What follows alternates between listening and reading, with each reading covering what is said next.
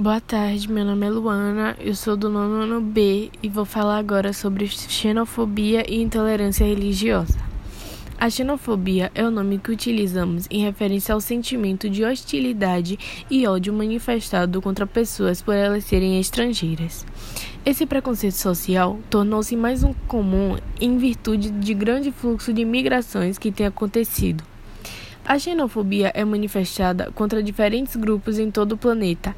Na Europa, por exemplo, os árabes e muçulmanos têm sido alvo de grande preconceito, assim como os mexicanos e latinos, em geral nos Estados Unidos. Sobre a intolerância religiosa.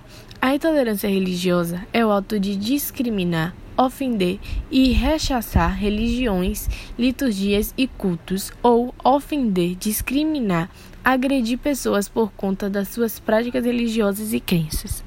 A intolerância religiosa está marcada na história da humanidade, principalmente porque no passado era comum o estabelecimento de pactos entre as religiões, em especiais as institucionalizadas, como o cristianismo e os governos.